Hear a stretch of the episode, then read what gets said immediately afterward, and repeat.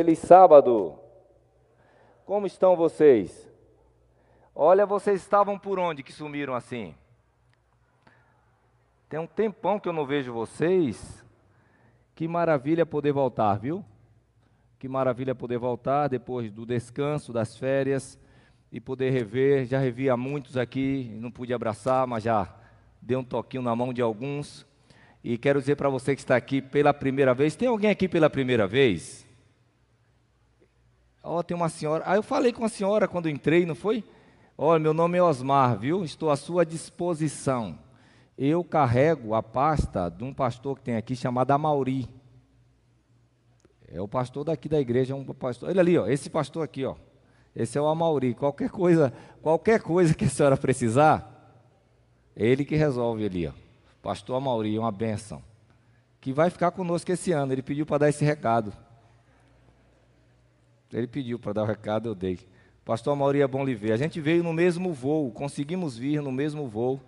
Nós estávamos lá nos Estados Unidos da Bahia, né, fomos para fora do país e retornamos também, ver os nossos pais, né, e tudo está, está bem. Tem mais alguém que está aqui pela primeira vez hoje? Meu irmão, seja bem-vindo, viu? Quem está perto aí, dá um toquinho assim, diga seja bem-vindo em nome de Jesus. Esse é o seu lugar, essa é a sua casa. Tem mais alguém? Não todos estão aqui. E você que está na internet aí, me diga uma coisa: por que você não vem para a igreja? Tu está com medo, tu estás com medo, está com medinho. Meu amigo, tu vai para a farmácia, tu vai para a padaria, tu vai para a feira, que eu estou sabendo. Pelo teu bronze aí que está igual o meu, tu foi na praia, tu fostes à praia. E por que não vem para a igreja? Venha para a igreja, venha adorar o Deus Criador do céu e da terra. Nós temos esse culto aqui no sábado pela manhã. Nós temos o culto no domingo à noite, que é o encontro de amigos. Estaremos aqui amanhã. Há limites para Deus Existe alguma coisa que Deus não pode fazer? É o nosso encontro de amigos amanhã, você não pode perder. E nós temos o projeto Vírgula, que é a nossa paradinha no meio da semana, que estrategicamente está bem no meio da semana para a gente recarregar as nossas baterias espirituais. Então você que está na internet aí, independente de qual seja a sua religião, seja muito bem-vindo à Igreja Central de Sorocaba, mesmo que virtualmente. Reúne a família, porque nós estamos no culto de adoração ao Deus Criador do céu e da terra. É um prazer rever você também aí, que está conectado ao nosso canal. Nós temos dado sequência ao tema da salvação. Em um, eu não vou me lembrar o dia, mas está na internet aí, você vai encontrar um tema chamado Justificados. Porque a salvação, ela é em Cristo. Você não faz nada para ser salvo e não existe passos para a salvação. É crer no Senhor Jesus e será salvo tu e a tua casa. Quem crer e for batizado será salvo, é a aceitação pública de Cristo. Então não existem passos para a salvação. Você só dá um passo, esse passo é em direção a Cristo. Esse passo pode ser caminhando, esse passo pode ser correndo, mas esse passo pode ser rastejando. E para quem não pode dar o passo de Senhor, eu clamo por teu nome, ele vem para te encontrar. É assim a salvação. A salvação é única e exclusivamente por Cristo. Mas a salvação acontece em etapas. Deus trabalha o passado, Deus trabalha o presente e Deus trabalha o futuro do salvo. Então você tem três palavrinhas. A primeira que nós já temos aí, está na internet, você que não assistiu vai poder assistir na internet, é o tema justificados. Então, o que é a justificação? É a obra que Deus faz no passado do pecador. Ele te encontrou com seus vícios, com seus pecados, com suas mazelas, então ele te justifica com o sangue dele, ele te lava, ele te purifica, e daquele dia em diante, o batismo marca essa etapa. Quando Deus olha para a terra, Deus vê Jesus em você.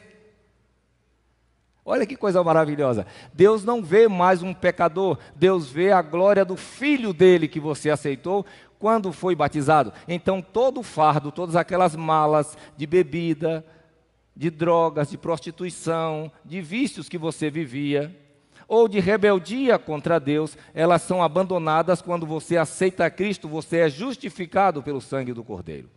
Então, essa primeira parte é o passado. Hoje nós vamos para o presente, que é santificados. Eu pergunto para você, onde está a tua Bíblia? Você que está em casa já está com a tua Bíblia na mão? Não, corre lá. Está num quarto de hotel, abre uma gavetinha aí que vai achar uma Bíblia dos Gideões. É só o Novo Testamento. Por hoje vai dar, porque eu vou ler muitas passagens do Novo Testamento. E você que está aqui presente, está com a Bíblia? Eu quero ver a Bíblia de quem está aqui. Olha aí.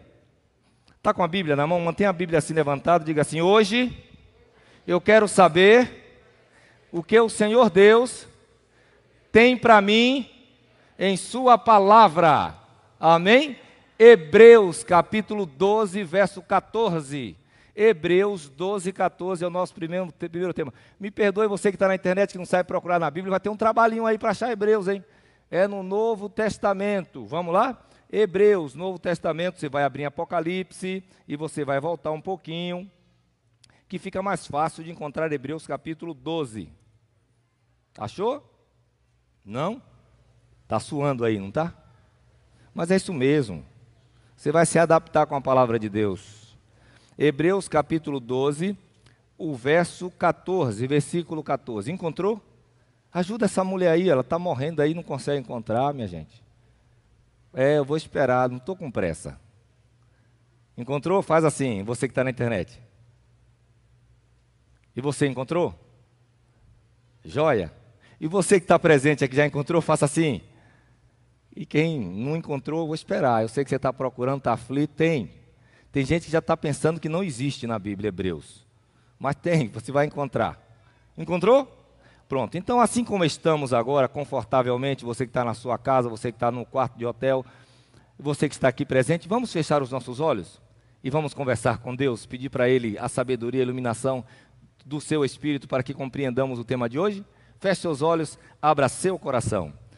Maravilhoso Deus, muito obrigado pelo seu cuidado, muito obrigado pelo seu carinho, muito obrigado porque viajei alguns dias e voltei e aqui estão aqueles, muitos o que deixei da mesma forma ou até de forma melhor. Eu sei também que o mundo, o mundo cobrou algumas coisas de alguns, nem tudo foi bem, mas o Senhor esteve com, esteve com sua mão poderosa protegendo e cuidando. Agora estamos mais uma vez com a palavra aberta em nossa mão. E quando a palavra se abre, é uma intervenção divina. Quando a palavra se abre, o Senhor fala de forma poderosa.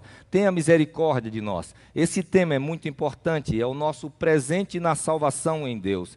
Fale conosco, tire de nós aquilo que precisa tirar e acresça em nosso caráter aquilo que não conseguimos acrescentar. Faça em nós a obra da santificação, trabalhe em nossa vida e que eu e os meus defeitos de caráter não atrapalhem a sua conversa com seu povo. É o que nós clamamos humildemente em nome de Jesus. Amém. Amém ou amém? Olha, você é esperto, uma boa escolha. Hebreus, marca na sua Bíblia aí, primeiro texto de hoje. Hebreus, Hebreus capítulo 12, o verso 14. E presta bem atenção à leitura bíblica. E diz assim: Segui a paz com todos e a santificação, vírgula, sem a santificação, é o que vai dizer depois a vírgula, sem ela, sem a qual ninguém verá o Senhor. O fato de eu ter, ter sido justificado, do meu passado ter sido perdoado, eu não posso pensar de uma forma calvinista que eu fui salvo uma vez e serei salvo para sempre daquela vez que eu fui salvo, porque aquele foi o meu passado. Eu quero saber quem está comigo entendendo o tema. Quem foi salvo por Cristo Jesus? Levante a mão. Então, isso não é uma obra do futuro. Muitos dos que talvez estejam aqui e muitos dos que estão em casa estão esperando para serem felizes quando o céu se abrir e se encontrarem com Cristo. Aí você vai dizer: Jesus vem para me salvar. Não, Jesus já veio e já te salvou. Então a salvação ela já aconteceu. Ela já está se desenrolando. Você foi perdoado, você foi justificado. Você foi transformado ali, e ali você passou a ser uma nova criatura. E Romanos 8, verso 1 diz: Agora, pois, não há nenhuma condenação para os que estão em Cristo, então eu fui salvo. Não deixe o inimigo colocar na sua cabeça a ideia de que você não é salvo. Porque muitos ficam pensando em seus próprios méritos para a salvação. Ele fica dizendo: eu preciso deixar isso, eu preciso deixar isso, porque eu estou perdido, eu estou perdido, eu estou perdido. Não. Você pode se perder, mas você foi salvo. Amém? Ficou claro? Para você que está na internet aí, dê glória a Deus, você que está na internet. Glória a Deus, você foi salvo. Quando alguém te perguntar, você é salvo? Sim, fui salvo por Cristo. E quero permanecer com Cristo. É o nosso tema de hoje. Então a Bíblia começa dizendo: seguir a paz com todos nos seus relacionamentos interpessoais. Mas quando você fala no relacionamento com Deus, veja, a Bíblia está sempre pautada nos relacionamentos, não é a religião do comportamento. Eu vou trabalhar isso daqui a pouco, a gente vai ver na Bíblia. Mas a Bíblia trabalha a lei, que é a lei de Deus, ela trabalha relacionamento, primeiro vertical e depois horizontal. Então você tem quatro mandamentos verticais do seu relacionamento com seu Deus. Não é a religião do comportamento, é a religião do relacionamento. E você tem seis mandamentos relacionais: não matar, não roubar, não adulterar, cuidar do pai, da mãe. Eles têm a ver com o seu relacionamento. Então, Hebreus aqui está trazendo de forma bem simples e clara a lei de Deus. Paulo diz: siga no relacionamento com Deus. Mas ele inverte. Primeiro ele coloca: seguir a paz com todos. Mantenha o seu relacionamento com seus irmãos, mas com Deus não deixe de buscar a santificação, porque sem ela você pode ser um bom homem, você pode ser um homem honesto, você pode ser um marido sincero, você pode ser um filho honrado, você pode ser um político que não rouba, você pode ser um médico competente, você pode ser o que for, mas se você não se santificar, se a sua vida não for santificada, você jamais verá Deus. Então, o tema de hoje é muito importante para que entendamos que o processo salvífico, ele não é estanque. Eu fui salvo, pronto, agora eu posso beber, eu posso fumar, eu posso me prostituir, eu posso transgredir a lei de Deus, que eu estou salvo. Então, o que, quem foi salvo nunca se perde. Ora, se quem foi salvo nunca se perde, é complicado, porque Adão nasceu salvo. Ou Deus fez um homem para se perder? E o que é que você diz de Lúcifer? Lúcifer foi criado puro para se perder? Porque Ezequiel 11 diz, 28 diz que ele era perfeito. Perfeito era nos teus caminhos. Então ele foi criado perfeito. E como é que ele se perdeu? Então há um processo. Jesus diz em Apocalipse: guarda a tua coroa para que ninguém tome. Então a salvação já é minha. Eu só preciso mantê-la na presença de Deus. É só isso. Então, Hebreus traz esse ponto, uma advertência: seguir a paz com todos e a santificação, sem a qual ninguém verá o Senhor. Então, esse verso é para trazer a importância da santificação. Porque nós vivemos num mundo polarizado, tudo é polarizado. Ou é 8, meu avô dizia 8 ou 80. Hoje a linguagem já é mais técnica, polarização. Se você não é de direita, é porque você é de esquerda. Ah, você não torce para o Corinthians, é porque você é Palmeiras. É? Ah, você é assim porque você é assado, porque você é, é homofóbico. Então, qualquer posição que você tomar, você, as pessoas vão sempre conduzir você até o extremo. E nesse assunto de santificação, a conversa também já está polarizada. Quem busca uma santificação apresentando obras é legalista. Você é legalista. Você se veste como legalista. Não, eu não sou legalista. Aí você é o quê? É liberal. Você percebe que você tem pessoas que brigam por, para usar a gravata?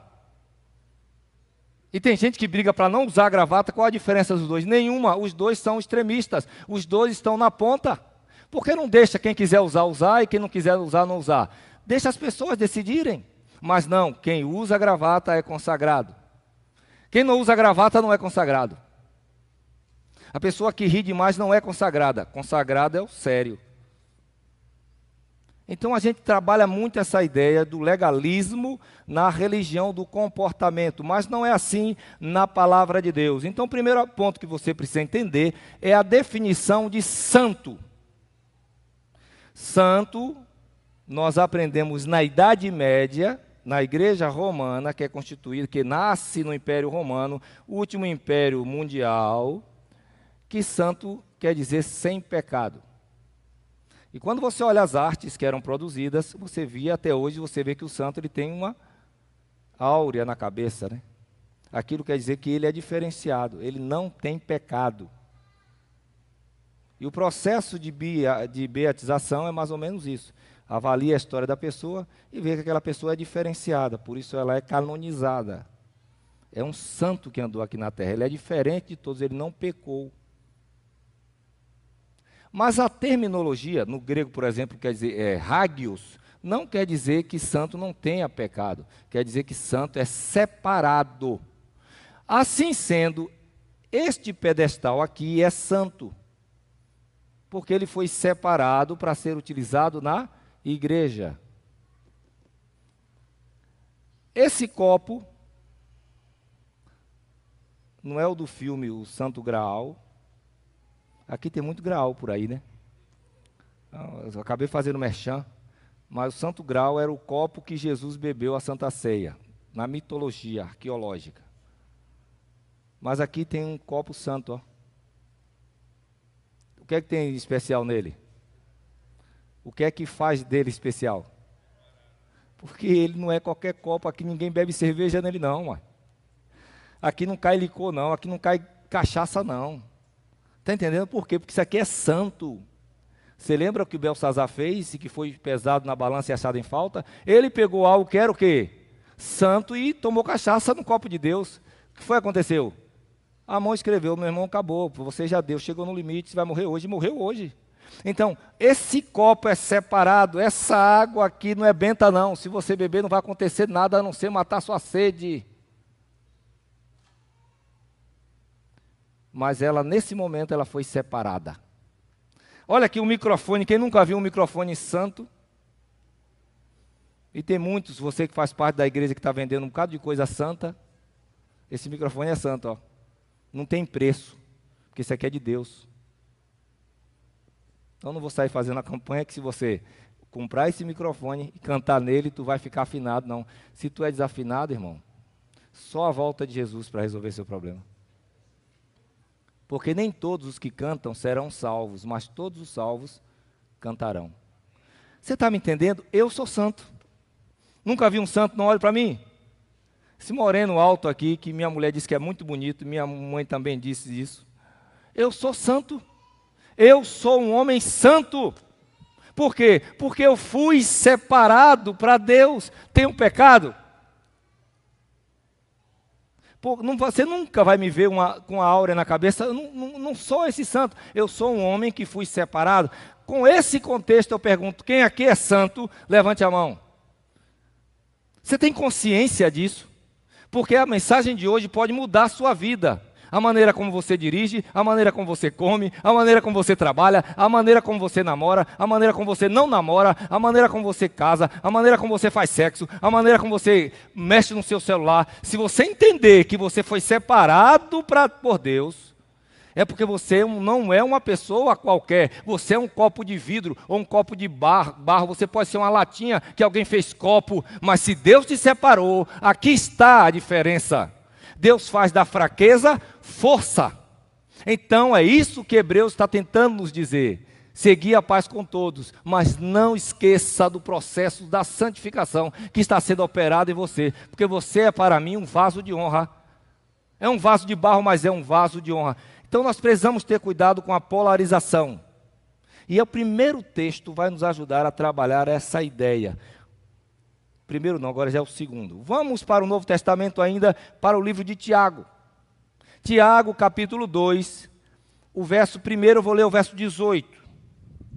Sim, pastor, é um processo é uma intervenção divina, a justificação é, faz parte da salvação, que é uma intervenção divina, resolveu o meu passado. Então, se a santificação é um processo salvífico ainda, também é uma intervenção divina, as obras entram aonde aí?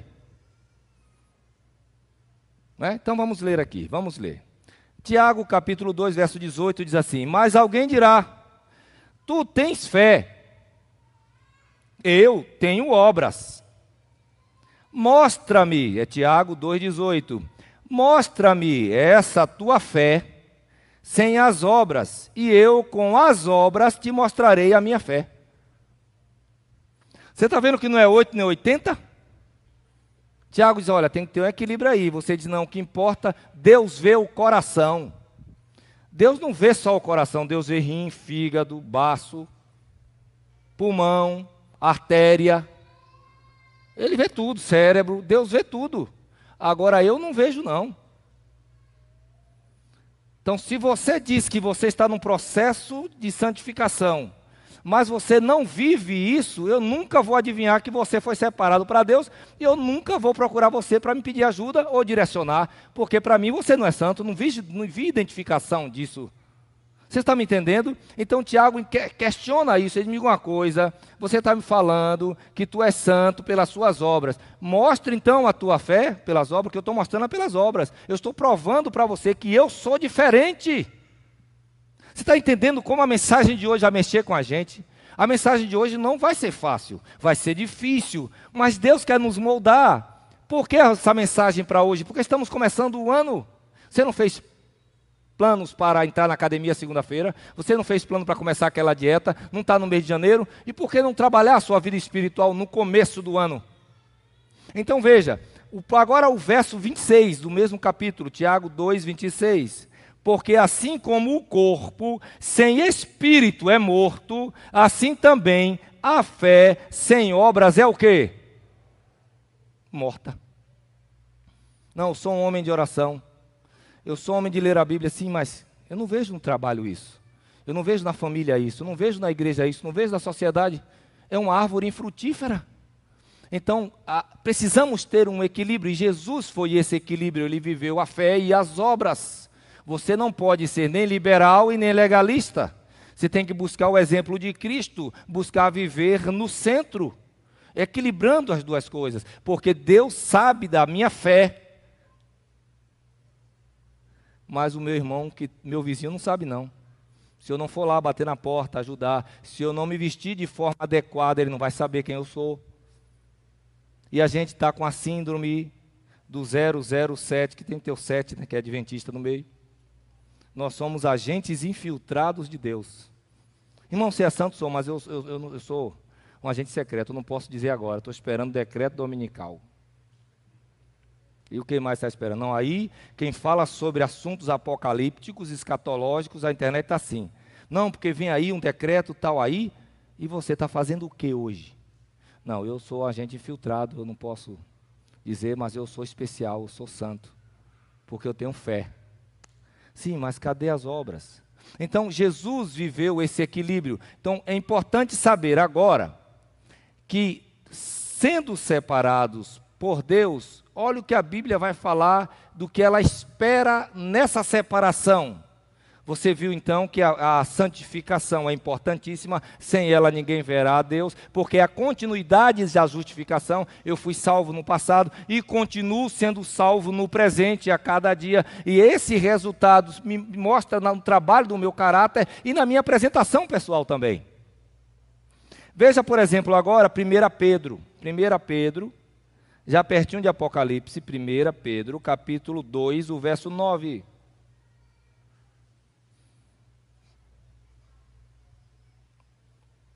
1 Pedro 2,9 diz assim: Vós, porém, sois nação, sois raça eleita, sacerdócio real, nação o quê? Separada, santa, povo de propriedade exclusiva de quem? Isso aqui é, olha, não tem nada a ver com o meu corpo, minhas regras Deus não é democrata, Deus não é monarquista, Deus não é socialista, Deus não é comunista. Tem, deixe a ideia de enquadrar Deus nas suas convicções ideológicas. Deus é teocrata. Quem manda é Ele. E ponto final. Então, não adianta vir com as hoje esse ano é um ano de política, cuidado com seus pensamentos, com suas mensagens e querer dizer não, para mim a forma de governo de Deus é democrata. Deus nunca foi a favor de democracia nenhuma. Quando os pós-diluvianos começaram a construir uma torre, se uniram num propósito só, o Pai, o Filho e o Espírito Santo, em Gênesis capítulo 11, versículo 6, olham para a terra e dizem, olha lá, ó, agora o povo é um, o povo é um e não há limites para o que eles querem fazer ou possam fazer. Vamos fazer o seguinte: acabar com aquilo, desce lá e vamos descer, desçamos e confundamos. Eles precisam de mim. Quando o povo rejeita Samuel, Samuel vem chorando falar com Deus. É, o povo me rejeitou. Deus diz assim: não, ele não rejeitou você, eles estão rejeitando a mim. Então Deus é teocrata. E o céu, guarda bem isso, o céu tem duras políticas de migração. Jesus aceita todo mundo, mas para entrar no céu tem um processo de santificação. Tem listas. Não vai entrar fulano, não vai entrar cicrano, não entra assim, não entra assim, não entra assim, não entra assim. Então ninguém se engana. Você foi salvo, e está participando de um processo de santificação. Então, aqui em 1 Pedro 2,9: Vós, porém, sois raça eleita, sacerdócio real, nação santa, povo de propriedade exclusiva de Deus. Eu não posso fazer o que eu quiser com o meu corpo, porque o corpo é o templo do Espírito Santo. Ou não sabeis vós que quem destruir o templo do Espírito Santo, Deus o destruirá no, no último dia, diz o apóstolo Paulo em Coríntios, a fim de proclamardes as virtudes a minha santificação, mesmo sem palavras, proclama as virtudes daquele que vos chamou das trevas para a sua maravilhosa luz. Agora, como é que eu vou convencer uma pessoa que eu fui transformado e que o Evangelho é o poder de Deus para a salvação daquele que crê, se eu continuo vivendo da mesma forma que o Evangelho me alcançou? Me diga aí. Com os mesmos vícios, com o mesmo temperamento,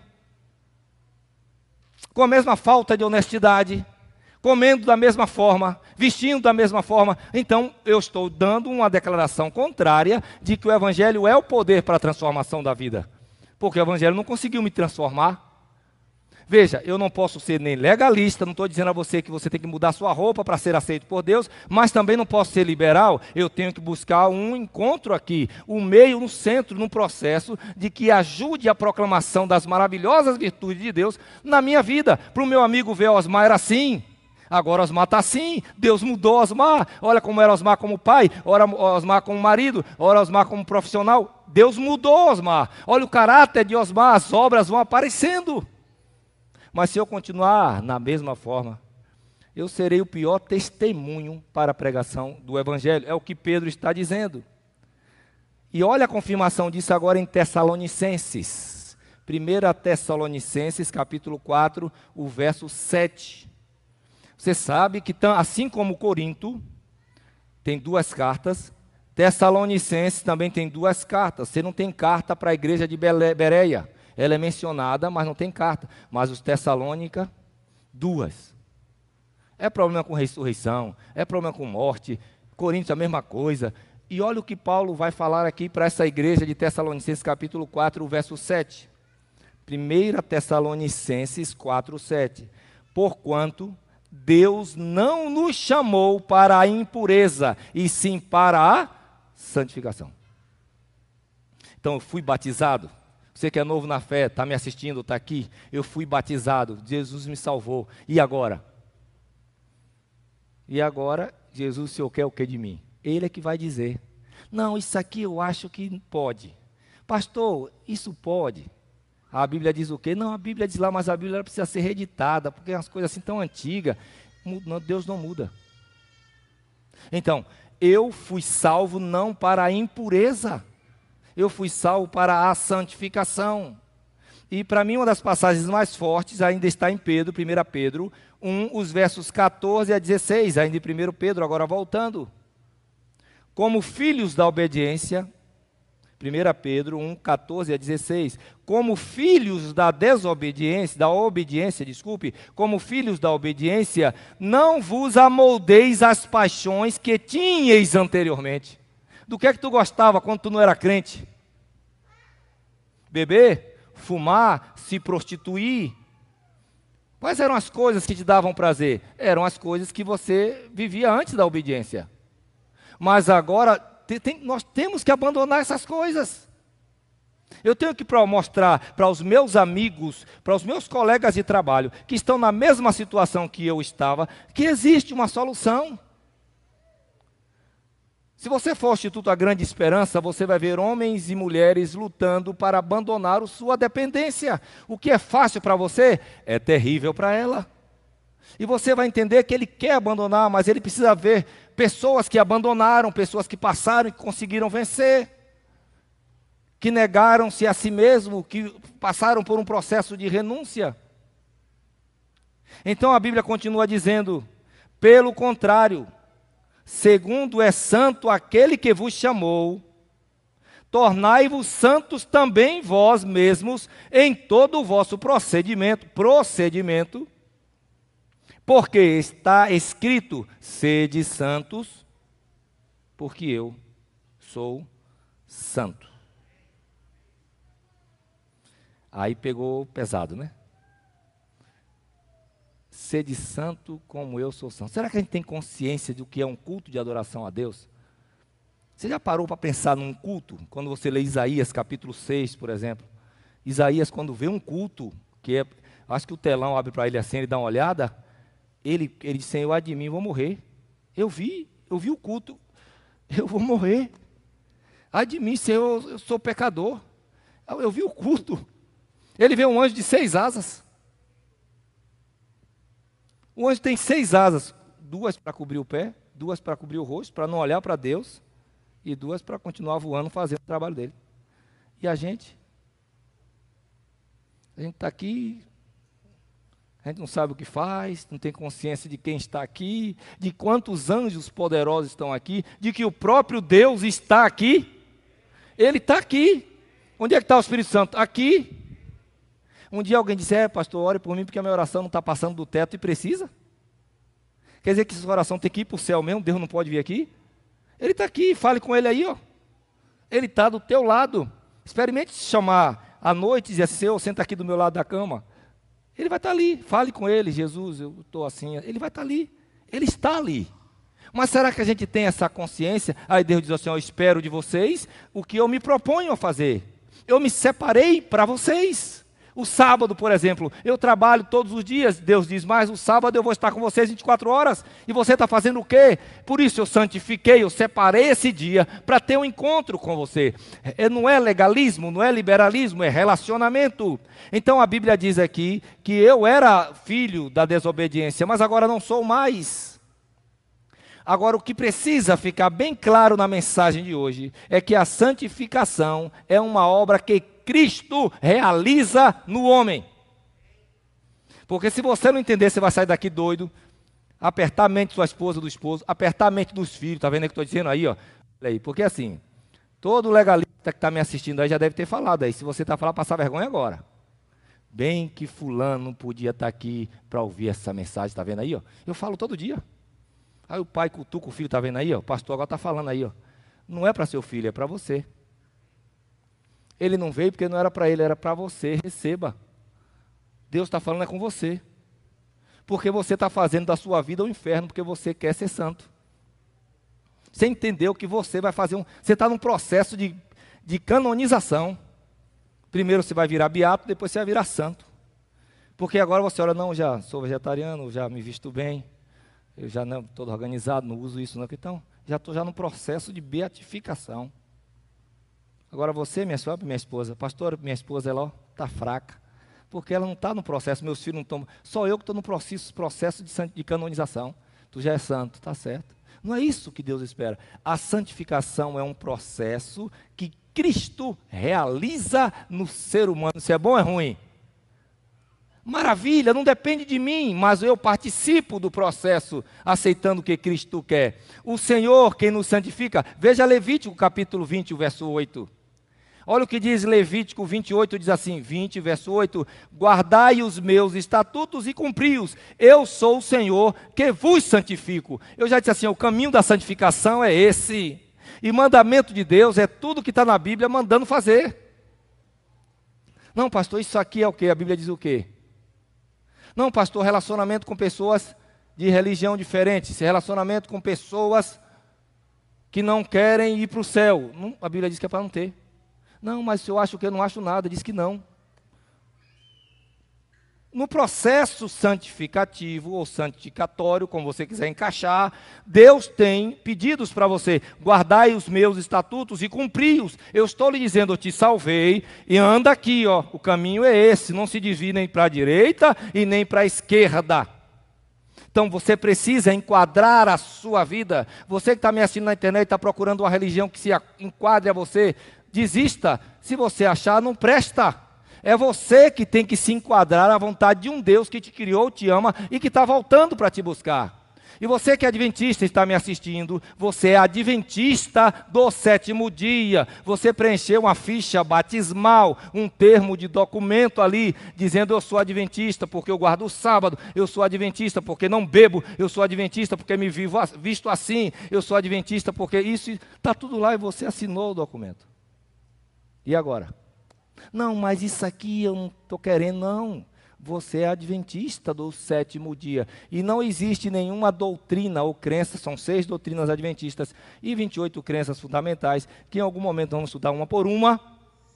Não existe nenhuma delas que não seja da Bíblia. Muito se fala sobre a escritura americana Ellen White, que nós, adventistas, acreditamos ter o dom de profecia. Para nós, ela é uma profetisa mas ela nunca escreveu nenhuma doutrina adventista.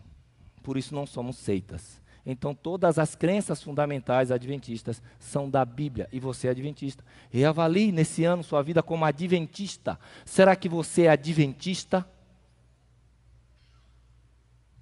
Se pergunte, eu sou adventista mesmo? Acho que eu não sou mais adventista. Eu estou mais para ser outra coisa. Reavalie-se a si mesmo. Então, esse é o processo da santificação que Cristo diz: Eu vou santificar você, mas para santificar você, você tem que me obedecer. Senão não tem como santificar. Outra passagem importante está em 1 Coríntios. 1 Coríntios 1, 30 e 31. Olha o que vai dizer o apóstolo Paulo: Mas vós sois dele em Cristo Jesus, o qual se nos tornou da parte de Deus sabedoria e justiça e santificação, e por fim, redenção, para que, como está escrito, aquele que se gloria, glorie-se no Senhor. Eu sou vegetariano, eu não como isso, eu não, não pinto unha, eu não, não fuso. Não, não é isso. Deus, eu estou permitindo a Deus, dando carta aberta para Deus fazer uma reforma na minha vida. É Deus quem está fazendo uma reforma na minha vida para eu ser mais saudável e poder testemunhar de que Deus é o Deus que me santificou na saúde. É fazer o exercício físico para ter mais saúde, para dizer, olha, está vendo aí? Deus tem me abençoado com saúde. É procurar estudar para ter um melhor enquadramento profissional. Eu vou fazendo a vontade que Deus quer para mim. Então, esse é o processo da santificação que abrange todas as áreas da vida do homem, do ser humano. Então, olha o que a Bíblia diz aqui: se glorie em Deus, porque é uma obra de Deus. Eu não sou melhor do que você em nada, porque eu estou de paletó nessa manhã e você não está. Eu não sou melhor porque minha barba está feita e a sua não está. Isso não existe. Porque minha unha não está pintada e a sua está. Não existe isso. Agora Deus quer fazer uma obra em mim, você, em todos nós. Eu tenho que permitir. Eu preciso saber qual é a vontade de Deus para o meu corpo, para o meu casamento, para a minha vida, porque eu estou num processo. Algo aconteceu no passado, mas algo está acontecendo agora. Eu quero saber se eu sou rebelde ou não sou rebelde à vontade de Deus. Porque cada pequena tentação vencida vai me dando força para os grandes desafios que a vida traz. Mas se eu vou vacilando aqui, aí eu nunca tenho força para nada. Eu não consigo executar as coisas pequenas que estão perto de mim, que Cristo está me apresentando, ele não consegue fazer a obra em minha vida. E agora em Romanos 6, Romanos 6, 22 diz assim: Agora, porém, olha só, para quem passou pelo processo da libertação do pecado, libertados do pecado, foram justificados, transformados em servos de Deus. Servos é a palavra. Você que está me assistindo e fica determinando, Senhor, eu determino quem é você. Esse dia nas férias eu fui pregar num lugar e alguém chegou e disse: pastor, o senhor veio, que bom. Eu queria que o senhor falasse sobre. Irmão, eu não recebo ordens do Senhor. O senhor vai falar: Não, também não sei o que eu vou falar. Eu preparei alguma coisa, mas quem fala é Deus. Não sou eu. Não, quem manda é Deus, irmão, não sou eu. Ah, então o senhor pode falar com ele, porque a igreja. Não, eu também não mando nele. Eu não mando nele. Ele, ele não. Você já viu um pai que não sabe da necessidade do filho? Ele sabe. Se ele quiser, ele vai falar. Agora, o senhor vem me encomendar uma mensagem para alguém. A mensagem encomendada. Não existe isso aqui, não, irmão. Quem fala no púlpito da igreja adventista é quem? A palavra. É Deus que fala. Aí a Bíblia diz assim: libertados do pecado, transformados em servos. O problema é que nós somos senhores. Não, o corpo é meu, eu faço o que eu quero. Eu uso o que eu quero, porque ninguém tem nada a ver com a minha vida. Não é assim. Esse aí é o espírito de Caim. Cadê Abel? E eu sou por aqui. O que é que eu tenho a ver com ele? Não tenho nada a ver com ele, não. Eu sou o guardador dele? E muitas vezes nós temos a mesma postura. Não, Deus vê o meu coração, pastor. Isso aí é besteira, eu vou usar isso aí mesmo, que é besteira. O que importa é, ó. Tem lógica, um pensamento. Amadureça nesse espírito. Então veja só. Olha o que a Bíblia vai dizer. Tendes o vosso fruto para a santificação. E por fim, a vida eterna. Porque o salário do pecado é a morte, mas o dom gratuito de Deus é a vida eterna em Cristo Jesus, nosso Senhor. Então nós vimos que a santificação é necessária, sem ela nunca veremos a Deus. Nós vimos que a, nós somos separados para uma vida diferente. O crente tem que ser diferente, mas ele só é diferente em Cristo ele não tem força para operar essa mudança. É no batismo do Espírito Santo de forma diária, que é o nosso último passo agora. A santificação é uma obra diária. A justificação foi feita em nosso passado, mas o processo de santificação ele é diário e eu preciso buscar. O batismo na água aconteceu uma vez só. E eu espero que você não, espero que você não precise ser batizado de novo, porque se você quebrar o pacto que você fez com o Senhor, você tem que voltar para cá e ser batizado de novo e recomeçar. Quantas vezes? Sete ou setenta? Setenta vezes sete. Disse Jesus: uma pessoa pode ser perdoada? O batismo nas águas deveria acontecer somente uma vez, mas o batismo com o Espírito Santo, ele precisa acontecer todos os dias. Todos os dias eu tenho que acordar e dizer: Senhor, hoje me batize hoje, vive em mim hoje, tome as decisões por mim hoje. Então é uma obra diária. Olha o que diz Josué, capítulo 3, o verso 5. Disse Josué ao povo: Santificai-vos, porque amanhã o Senhor fará maravilhas no meio de vós se separe para ele, abandone essas coisas dos egípcios, abandone coisa que não é sua, pega seu celular, dá uma geral no seu celular, tira esse processo aí de coisas que, ó, principalmente música, porque a música ela tem o poder de te ligar, lhe prender a uma etapa do tempo. Se ouve uma música aqui, ela lhe prende ali. Aí você fica ouvindo a rocha, a rocha, a rocha, traição, não sei o quê. Você fica naquilo ali.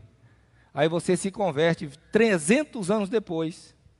Você passa por um bar, a música está tocando, aí você lembra de uma mulher, de um homem, de uma situação. Aí você fica, como é que está aquela pessoa? E você está casado já com a nova vida mas a natureza volta, a música tem esse poder. Então, se você não desapegar dessas músicas, tu vai ficar no passado de pecado a vida toda. Tira esse negócio da tua vida. Então, olha o que a Bíblia diz aqui, olha o que a Bíblia fala aqui, ó. A Bíblia vai dizer então: Disse Josué: santificai-vos. Porque Deus quer fazer maravilhas amanhã. Então, hoje, um processo de santificação. Agora veja Levítico 20. Levítico 27, 20, verso 7 diz: Portanto, santificai-vos e sede santos, pois eu, o Senhor, sou, pois eu sou o Senhor, o vosso Deus. E a última passagem dessa etapa diz assim, lá em João 17. João 17 começa dizendo, 17, 17, santifica-os na verdade, a tua palavra é verdade, mas veja os versos 18 e 19 como tu me enviastes ao mundo. Olha o que Jesus vai dizer, para a gente já encerrar o assunto.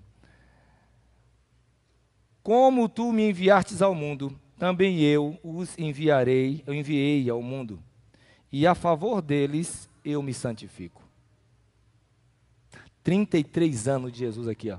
Procura uma, uma forma de caráter, de desvio de caráter, você não vai encontrar. Jesus viveu 33 anos de forma irrepreensível. A natureza dele não é a sua natureza, é claro, mas ele diz: a favor deles eu me santifico a mim mesmo. A favor de você, ele acordava cedo para orar. A favor de você, a Bíblia estava decorada na cabeça dele. A favor de você, ele guardou o sábado. A favor de você, ele morreu na cruz do Calvário. A favor de você, ele fez fraco para salvar você. Ele vestiu sua roupa, calçou seu sapato. Você está entendendo isso? Mas eu não quero me sacrificar pelo meu irmão. Eu quero saber o que é bom para mim. Eu quero saber o que eu gosto de fazer. Eu quero usar o que eu quiser. Aí Jesus diz: a favor deles eu me santifico, para que eles também sejam santificados na verdade, para que eu não seja uma pedra de tropeço para eles. Aqui eu quero que você abra a Bíblia agora, as duas últimas passagens, porque eu quero tocar em alguns pontos que são importantíssimos, que eu não posso deixar de tocar. No começo do ano, princípios usos e costumes e senso comum. Isso está uma confusão tremenda. Pastor, pode isso, pastor, não pode aquilo, pastor, estou no processo de santificação, mas eu me sinto à vontade, eu estou vendo todo mundo usando. Todo mundo vai. Você não é todo mundo, você é santo. O que é princípio? Ele é imutável. Aqui no Japão, ele é tirado da onde para o crente? Da Bíblia. Se a Bíblia diz não, qualquer país do mundo é não, porque a Bíblia já se manifestou. O que é uso e costume, costumes são coisas que não foram reveladas na Bíblia e que não vão trazer dano nenhum.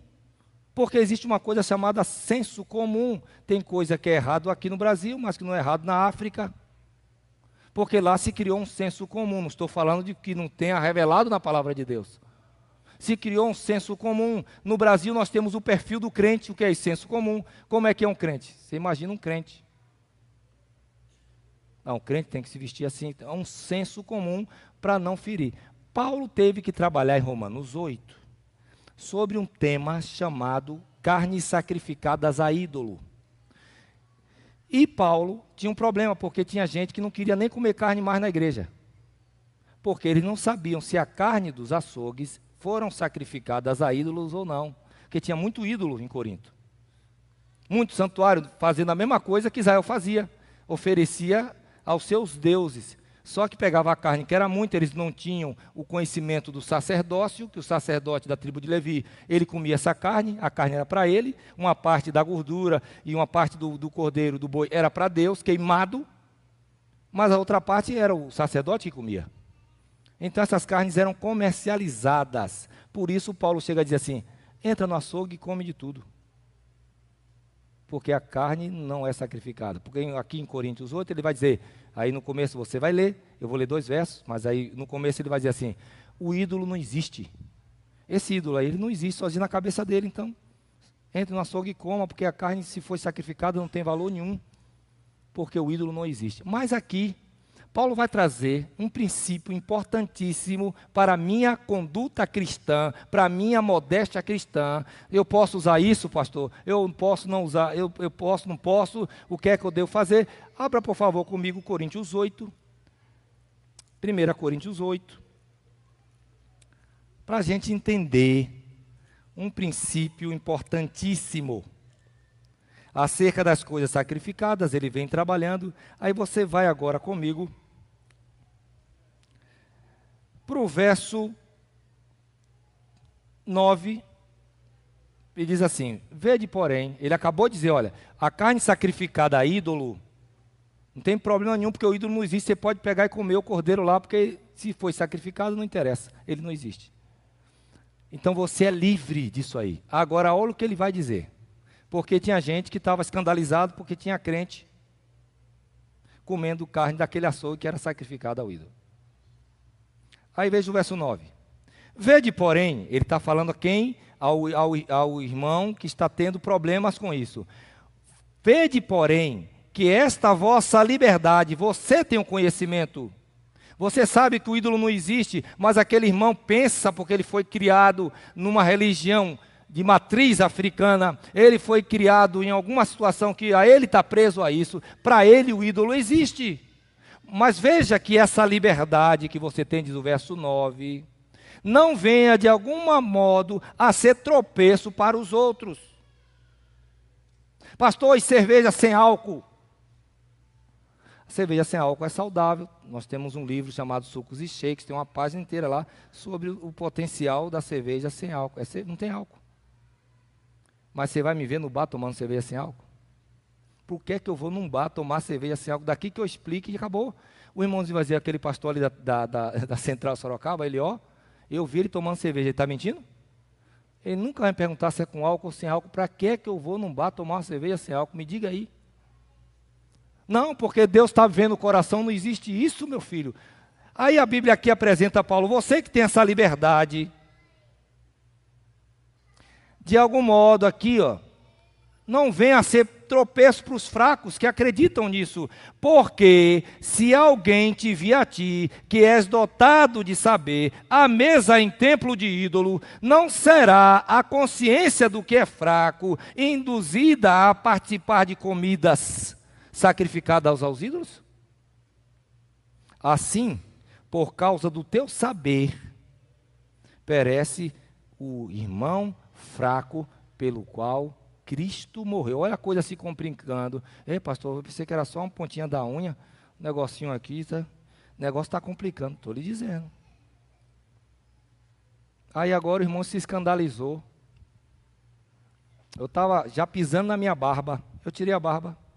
Porque vai que o irmão escandaliza. Aquele pastor não é consagrado que ele está de barba. Qual é o problema de usar barba? Os apóstolos usar Jesus, eu acho, que, eu acho que Jesus não fazia barba. Eu acho que ele volta de barba. Mas no senso comum, geralmente você vê o pastor com a cara lisa, eu vou tirar, que é para o irmão dizer que é aquele pastor, e não virar um empecilho para você, que na consciência de Paulo é fraco e fica julgando as pessoas pelo comportamento. Não se preocupe, eu estou aqui de paletó e de gravata para te atender.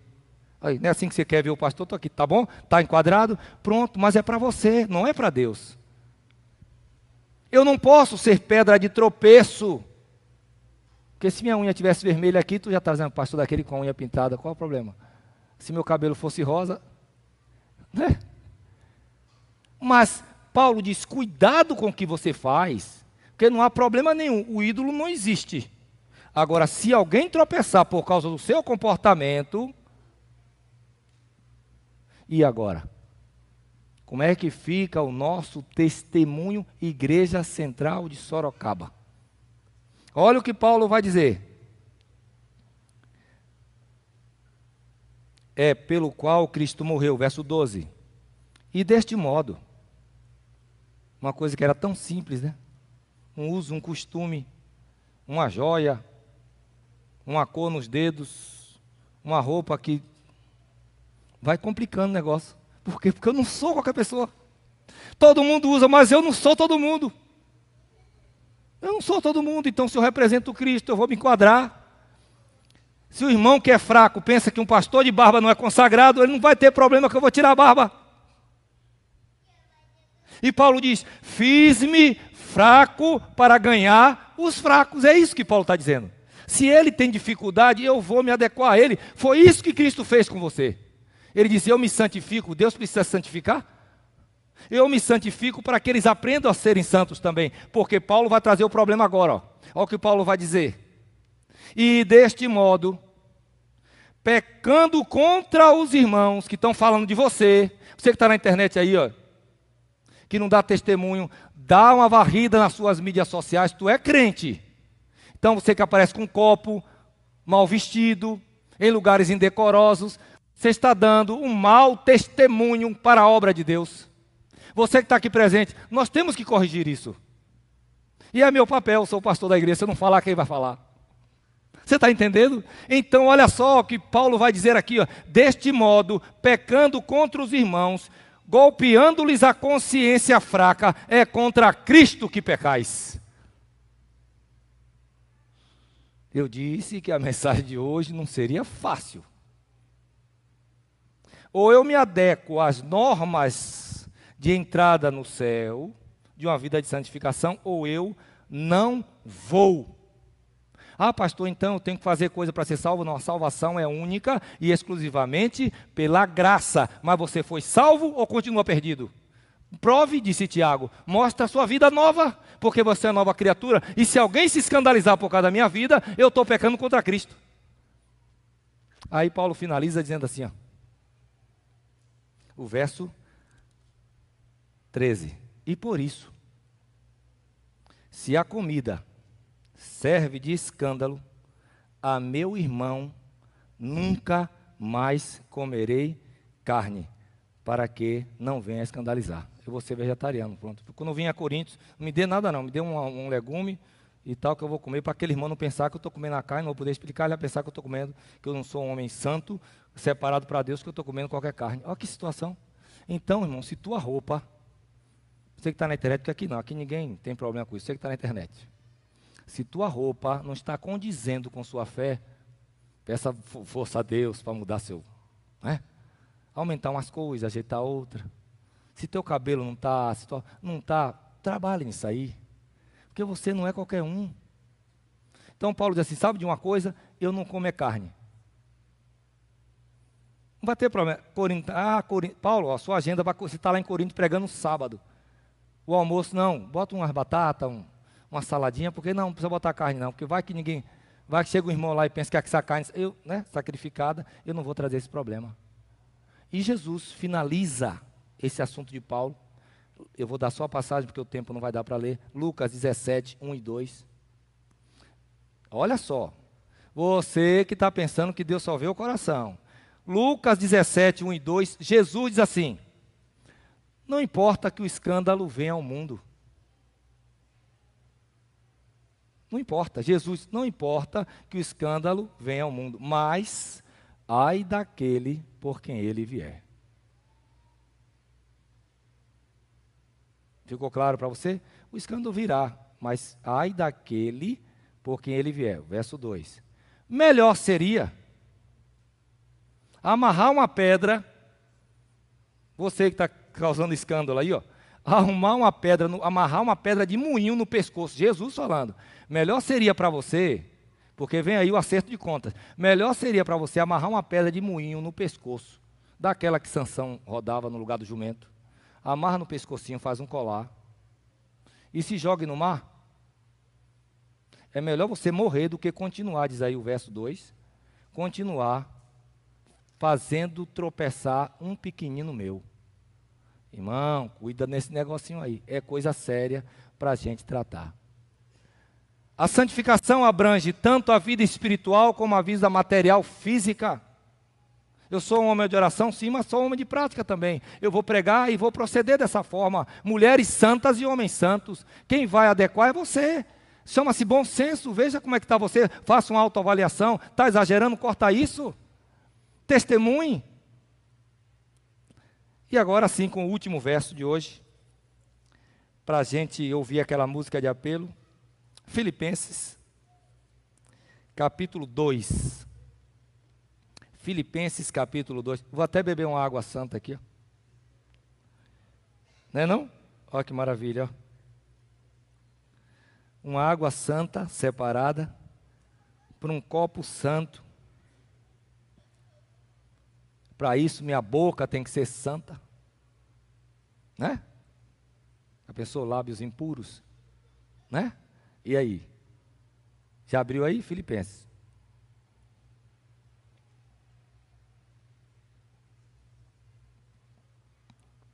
2.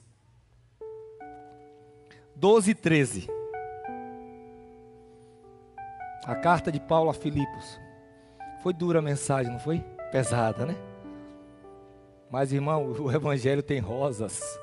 E as rosas têm o quê? Tem espinho, né? Ô oh, pastor, eu vim para cá, pois é, mas a verdade de Deus, ela precisa ser pregada também, como está na Bíblia. Filipenses capítulo 12. Para você que está na internet, querendo uma mudança de vida, ela é necessária. Para você que tomou uma decisão lá de Cristo, é necessária a mudança de vida. Assim, pois, diz o verso 12: Amados meus, como sempre obedecestes, não só na minha presença, porém muito mais agora na minha ausência, desenvolvei a vossa salvação. Parece que tem gente que fica criança na salvação. Ele foi batizado, agora não faz mais nada, não cresce, não lê Bíblia, não ora, sabe? Os mesmos costumes antigos, ele está sempre dando trabalho, o pastor tem que visitar, e o pastor tem que conversar, tem que chamar atenção, e a rebeldia dele, mulheres já maduras, homens já maduros, ninguém é mais criança. Aí Paulo diz assim: Assim, pois, amados meus, como sempre obedeceste, não só na minha presença, porém muito mais agora, na minha ausência, desenvolvam a vossa salvação. Vocês já receberam a salvação. Cresçam, amadureçam nisso aí, com temor e tremor, porque é, porque Deus é quem efetua em vós tanto o querer como o realizar, segundo a sua boa vontade. A santificação é necessária, sim ou não? A, a santificação é uma obra de Deus, sim ou não? Sim. Mas eu preciso permitir. Nessa manhã, existe alguém aqui assentado dizendo, pastor, eu preciso crescer nisso aí, pastor. Porque eu estou sempre querendo fazer a minha vontade, eu estou sempre querendo fazer a minha vontade. Você que está me assistindo na internet, vai aparecer aí no QR Code aí, ó, eu creio, eu aceito. Porque Deus pode mudar você. Ele mudou a minha mente. Os meus gostos pessoais não são mais os mesmos. Os meus projetos agora são os projetos de Deus. E na minha vida, tem dado certo, vai dar certo na sua vida também. Se você está nos assistindo, tem algo que precisa vencer e não consegue, é Deus que realiza tanto o querer como efetuar. Eu não vou pedir para vir à frente como faço sempre. Vou fazer um apelo pessoal, você com Deus aí. Se há nesse auditório alguém que sente que foi salvo por Cristo, mas está aquém daquilo que poderia já estar vivendo, porque falta maturidade, falta renúncia. Eu não consigo, Senhor. Coloque em mim tanto querer como realizar. Eu não quero que as pessoas tropecem por causa da minha vida de fracassos. Eu quero ser como Davi, que era um homem que fracassei várias vezes, fracassou várias vezes, mas era um homem segundo o coração de Deus, ele queria fazer o que era correto. Eu já estou em pé, eu preciso melhorar. Eu preciso permitir que Deus faça a obra em meu coração. Mas há alguém nesse auditório que também quer dizer assim, eu também quero. Alguém na galeria aí que quer dizer eu também quero. Alguém que na internet diz assim, pastor, eu também quero. Tem mais alguém aqui que está nessa luta, num processo de santificação? Fique em pé para a gente orar e dizer, Senhor, eu quero. Para a gente encerrar esse culto porque 2022 é o ano da nossa santificação. Não ouvi, vou repetir. 2022 será o ano difícil. 2022 vamos ter problema, vamos ter mais vacina. Podemos até ter doenças piores, mas 2022 dois, em nome de Jesus, é o ano da minha santificação. Eu vou me santificar a cada dia buscando a Deus a Sua palavra. Eu vou ler a Bíblia. Amém? Eu vou viver o que a Bíblia diz. Amém? Buscar viver, mesmo que eu não consiga, mas eu vou pedir a Deus que coloque em mim o querer e o efetuar. E eu vou esse ano ensinar a palavra de Deus para alguém. Amém? Já foi mais fraco esse amém, né? É assim que cresce. Eu vou ensinar para alguém o que eu não sei.